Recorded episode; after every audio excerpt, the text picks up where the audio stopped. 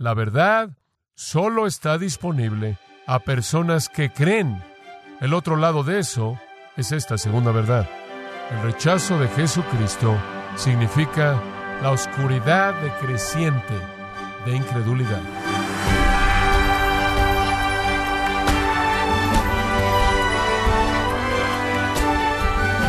Bienvenido a esta edición de Gracia a vosotros con el pastor John MacArthur. El comentarista Matthew Henry dijo que las parábolas aclaran las verdades de Dios para aquellos que están dispuestos a ser enseñados y las hacen difíciles para aquellos que no las quieren aprender. ¿Usted se ha preguntado por qué Cristo no hizo clara su enseñanza a todos? ¿Por qué hizo la verdad difícil de entender para algunos?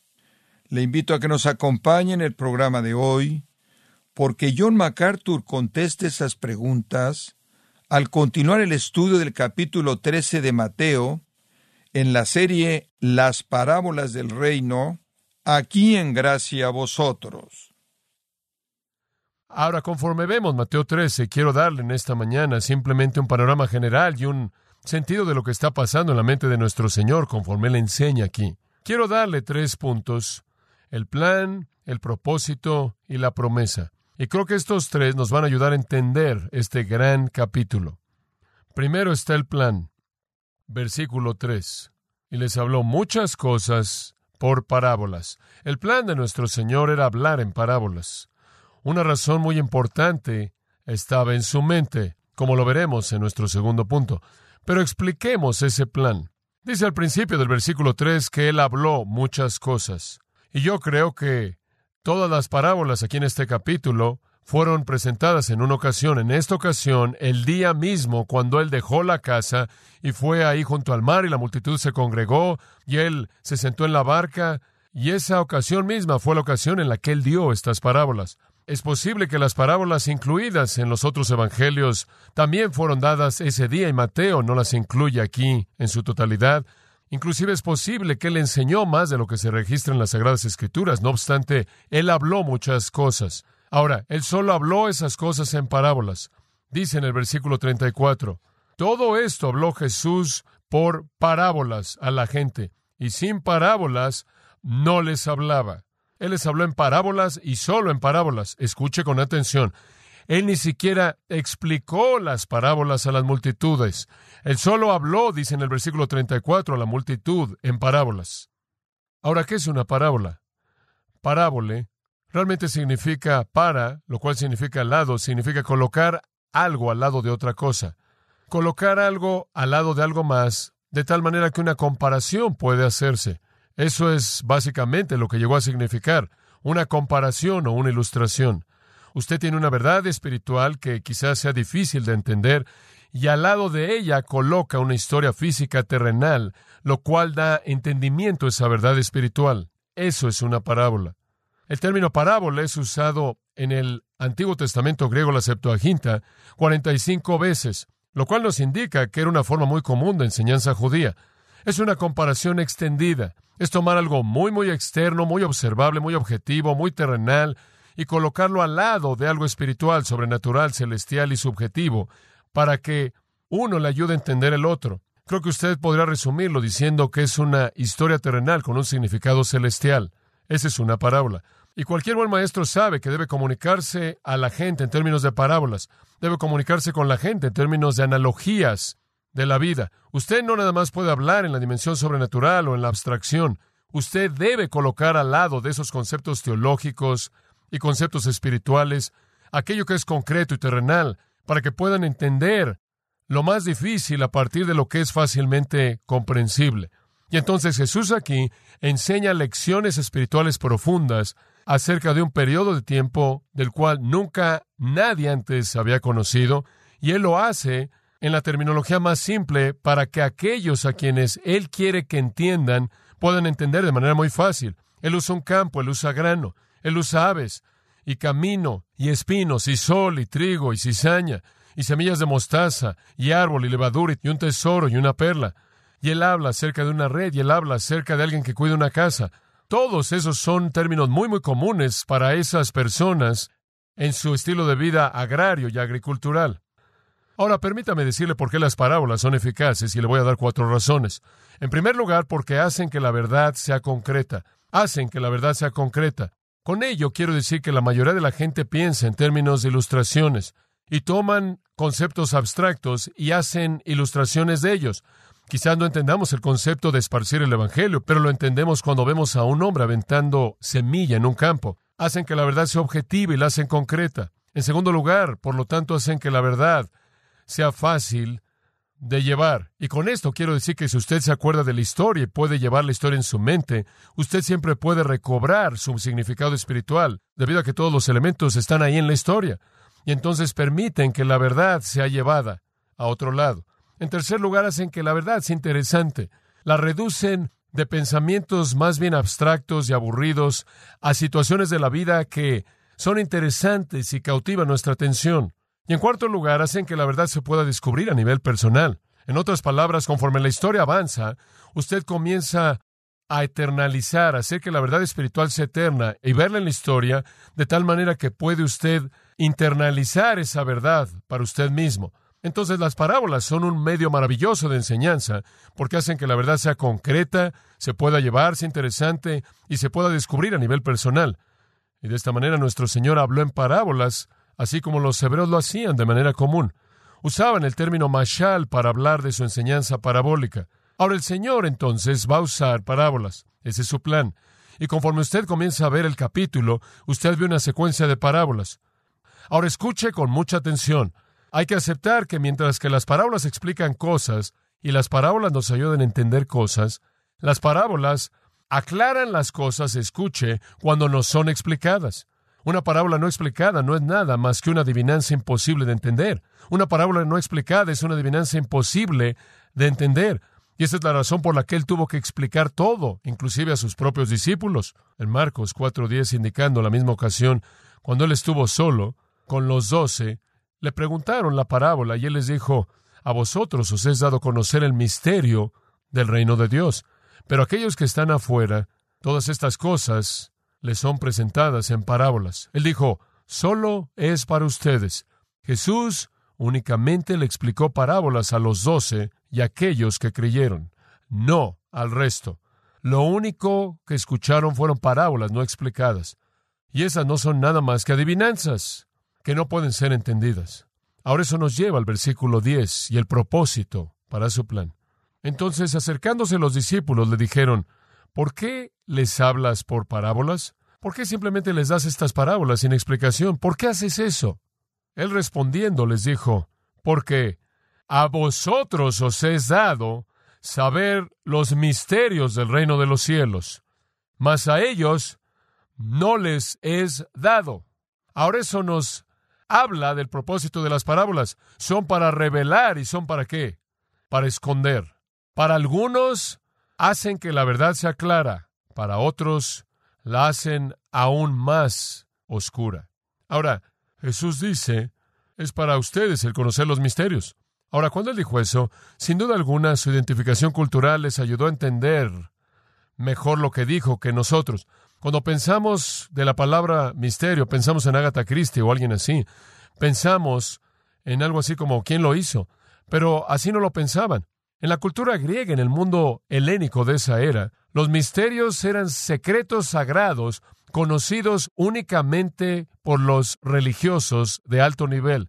Eran verdades únicamente para los iniciados. Ahora tenemos un paralelo de eso con las sociedades secretas de la actualidad, como los masones y otros que tienen estas verdades secretas que nadie conoce, excepto las personas que llegan a ciertos niveles para conocerlas. Eso realmente es un legado que nació del gnosticismo, de la palabra gnosis, conocer. Somos los que conocemos, conocemos los secretos. Y las religiones misteriosas de Grecia, que nacieron de Babilonia, eran religiones en las que estaban estos secretos que usted alcanzaba conforme ascendía por la escalera de esa religión. Por ejemplo, uno de los misterios más famosos era el misterio de Isis y de Osiris. Osiris era un rey sabio y bueno. Seth, su hombre impío, lo odiaba y con sus setenta y dos conspiradores lo persuadieron a venir a un banquete. Y cuando él llegó a un banquete, lo colocaron en un ataúd y lo arrojaron al río Nilo. Pero él fue hallado por su esposa y fue traído a casa. Y cuando llegó a casa, esto se complica, Seth regresó y cortó su cuerpo en catorce pedazos y las envió a catorce lugares diferentes a lo largo de todo Egipto, pensando que ese sería el fin de Osiris. No obstante, Osiris se unió a sí mismo. De hecho, su esposa fue por todos lados y recolectó los pedazos y resucitó de los muertos y se convirtió para siempre a partir de ahí el rey inmortal de los vivos y de los muertos.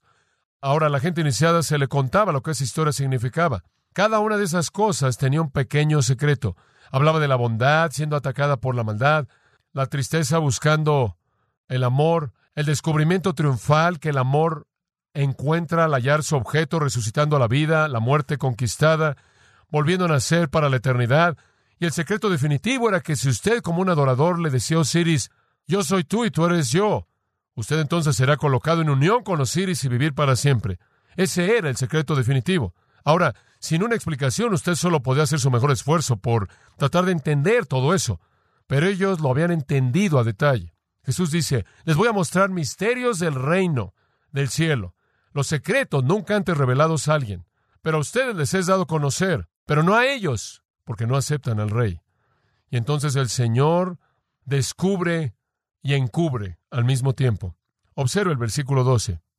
Porque a cualquiera que tiene, y aquí está el principio, que él usa, porque a cualquiera que tiene se le dará y tendrá más. Oh, qué gran afirmación es esa. ¿Sabe lo que él está diciendo ahí? Todo aquel que tiene, el que tiene qué? Bueno, todo aquel que tiene en el sentido de haber recibido de Dios aquello que viene, aquellos que creen. Todo aquel, cualquiera que es regenerado, cualquiera que es parte del reino, cualquiera que ha recibido al rey y cree en el rey y por lo tanto se identifica con el rey, cualquiera que ha aceptado la verdad de Dios va a recibir más de la verdad de Dios. Eso es ascenso, eso es iluminación, eso es alumbramiento. Conforme uno que tiene recibe más y más y más, ¿se acuerda usted de las parábolas de nuestro Señor en donde usted encuentra al siervo infiel? Invariablemente el Señor dirá, quiten lo que él tiene y dénselo a los que ya tienen más, y lo que tiene lo pierde. Al que acepta la simplicidad del rey y su reino, Dios comenzará a revelar una revelación ascendiente de verdad. Eso es lo que él dice. Aquellos que viven al nivel de la luz de Cristo, Él dará más luz y más luz y más luz, pero den. Pero después observa el resto del versículo. Pero el que no tiene, esto es, el que no es regenerado, el que no acepta al rey y a su reino, el que no cree en Dios, aun lo que tiene le será quitado. ¿Qué significa eso? Bueno, quizás pudo haber habido un poco de luz que comenzaba a aparecer conforme él estaba siendo llevado a ese punto. Ciertamente ese fue el caso de Israel. El rey había venido, él había enseñado, él había predicado, él había hecho milagro tras milagro tras milagro. Algunos tenían algo de entendimiento de quién era Él, algo de entendimiento de lo que Él podía hacer, algunos vistazos y probadas del reino. Habían visto las señales del Espíritu de Dios, habían visto maravillas, tenían algo de eso, pero cuando le dijeron no al rey, inclusive lo que tenían lo habían perdido. Nada de eso tenía más sentido y comenzaron a descender en una oscuridad más profunda y más profunda todo el tiempo. Creo que vemos eso en la actualidad. Nadie en nuestra sociedad, ningún grupo de personas en nuestra sociedad está tan perdido en términos de desorientación de su religión como el pueblo judío. Tuvieron todos los pactos, las promesas, los, los regalos de Dios, los padres, las adopciones, todo eso en Romanos 9. Pablo dijo, tenían todo. Y tan pronto como ellos rechazaron al rey y la luz se apagó, comenzaron a perder el significado de todo lo que tenían. Y ahora lo digo, nadie está tan perdido como ellos, porque la religión que ellos profesan ni siquiera tiene sentido para ellos. No pueden entenderla. Por lo tanto, el judaísmo ha pasado de la ortodoxia a lo que es llamado judaísmo conservador, a judaísmo reformado, en donde ni siquiera creen que la Biblia es la palabra de Dios. Simplemente ha sido un descenso a la oscuridad, a una oscuridad más y más y más profunda. Como puede ver, si usted vive al nivel de la luz que Cristo da, viene más luz, y si usted rechaza esa luz, entonces usted desciende a una oscuridad más profunda. Y las parábolas de los siervos y los talentos reiteran esto una y otra vez. Quítenle lo que tiene y dénselo al que ha respondido de manera apropiada a mí. Y entonces él dice, aún lo que tienen, perderán. Todos los hombres entonces, ahora escuche con atención, todos los hombres están en progreso, hacia arriba o hacia abajo. Eso es algo aterrador. Ningún hombre permanece estático. Entre más conoce usted a Jesucristo, más fiel es Él en revelar su verdad. Entre más rechaza usted a Jesucristo, el foso de oscuridad se vuelve más profundo. Versículo 13, Jesús dice, por eso les hablo por parábolas.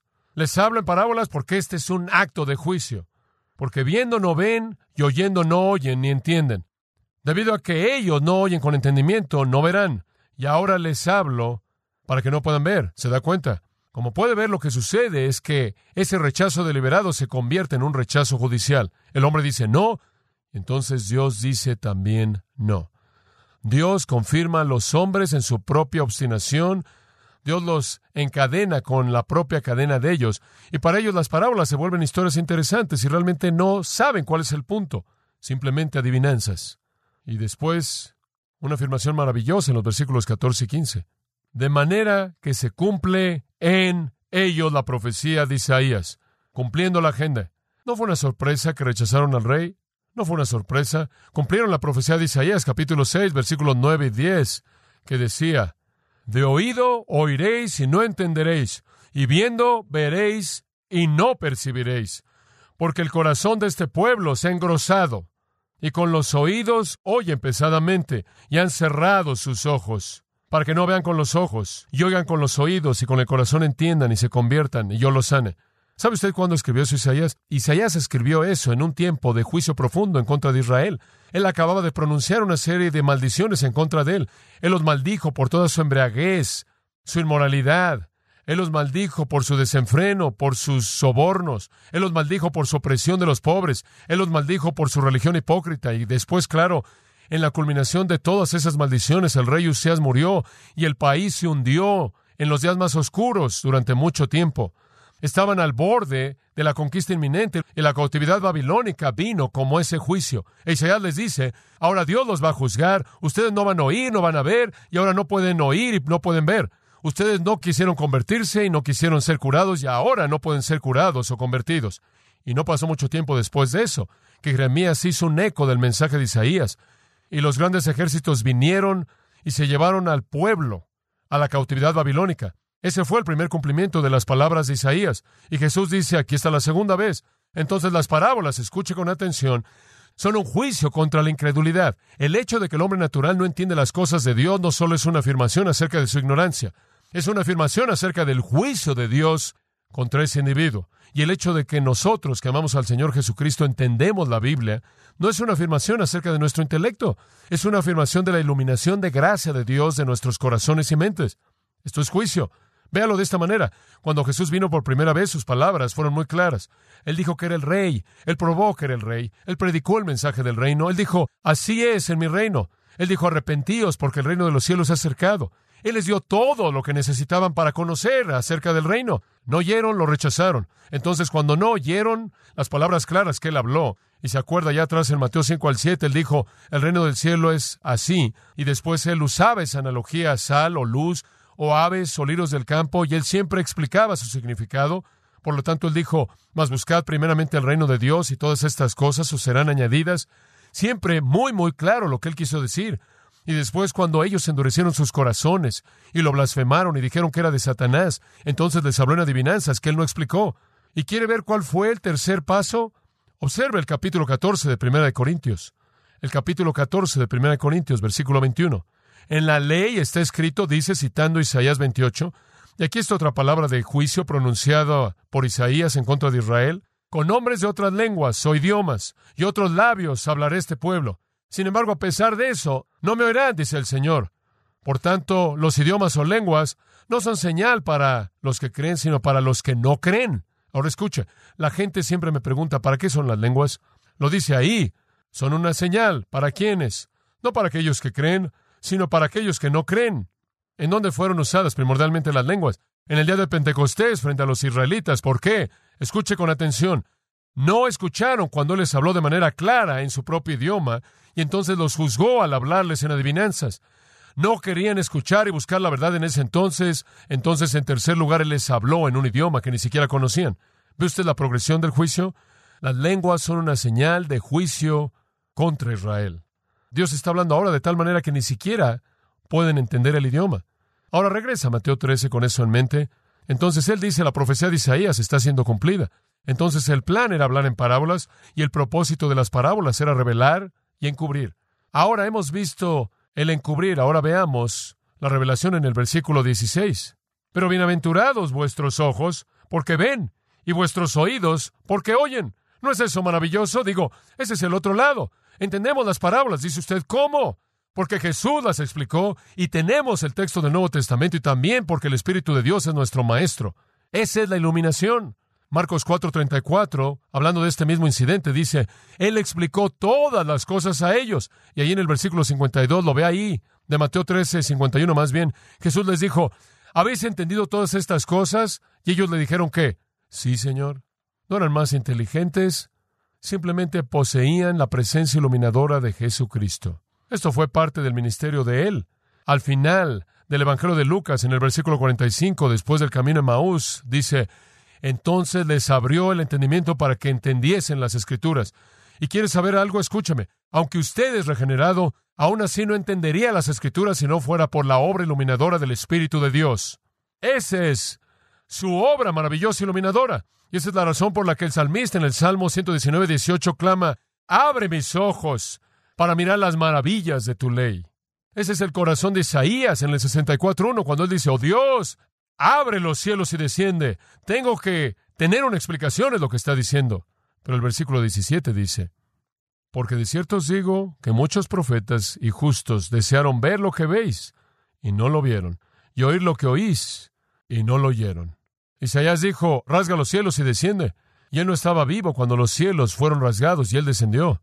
No fueron perfeccionados, Hebreos 11 dice, si nosotros. Pedro dice, estaban viendo sus propias profecías y escudriñando qué persona y qué tiempo indicaba estas cosas que pasarían. No vieron lo que nosotros vemos, ellos no vieron lo que los discípulos vieron en los cielos siendo rasgados y Dios descendiendo en carne humana para revelar su verdad. Oh, cuán maravilloso es que ahora tenemos al Espíritu Santo residente para guiarnos a toda la verdad.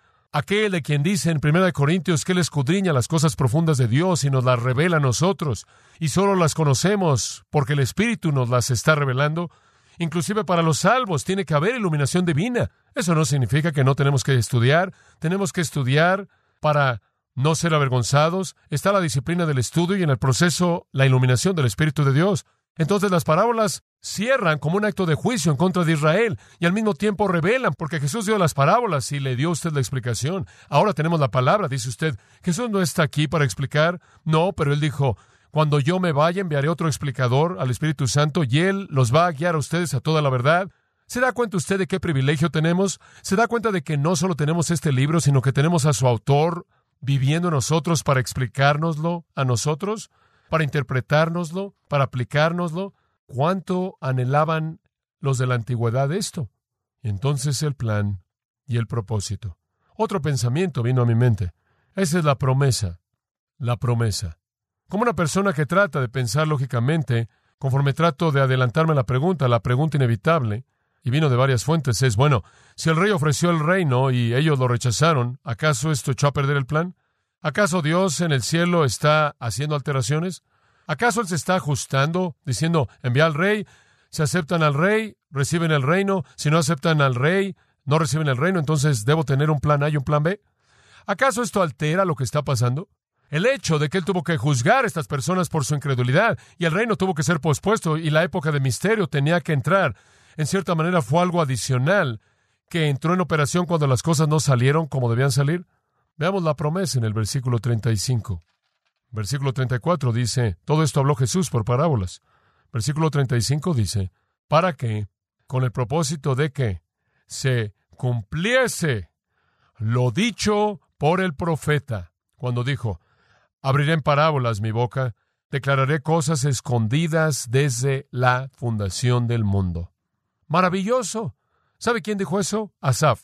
Asaf, un profeta y esto es lo que él dijo en el Salmo 78, versículo 2. Este es un salmo escrito por Asaf.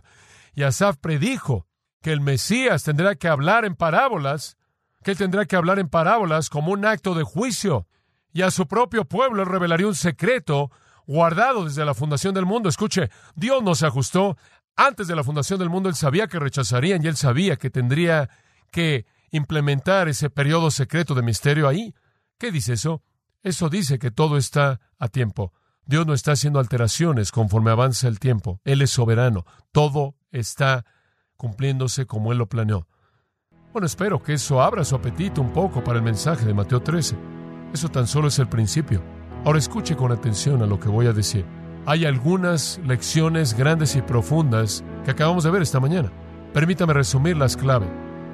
En primer lugar, la verdad solo está disponible a personas que creen y son enseñadas por Dios. El otro lado de eso es esta segunda verdad. El rechazo de Jesucristo significa la oscuridad decreciente de incredulidad. Usted no se queda en el mismo lugar, se vuelve más y más y más profundo. Y el tercer punto que quiero que vea es que el plan de Dios se está cumpliendo a tiempo. Es lo suficientemente grande como para incluir la incredulidad de Israel y el misterio de esta época.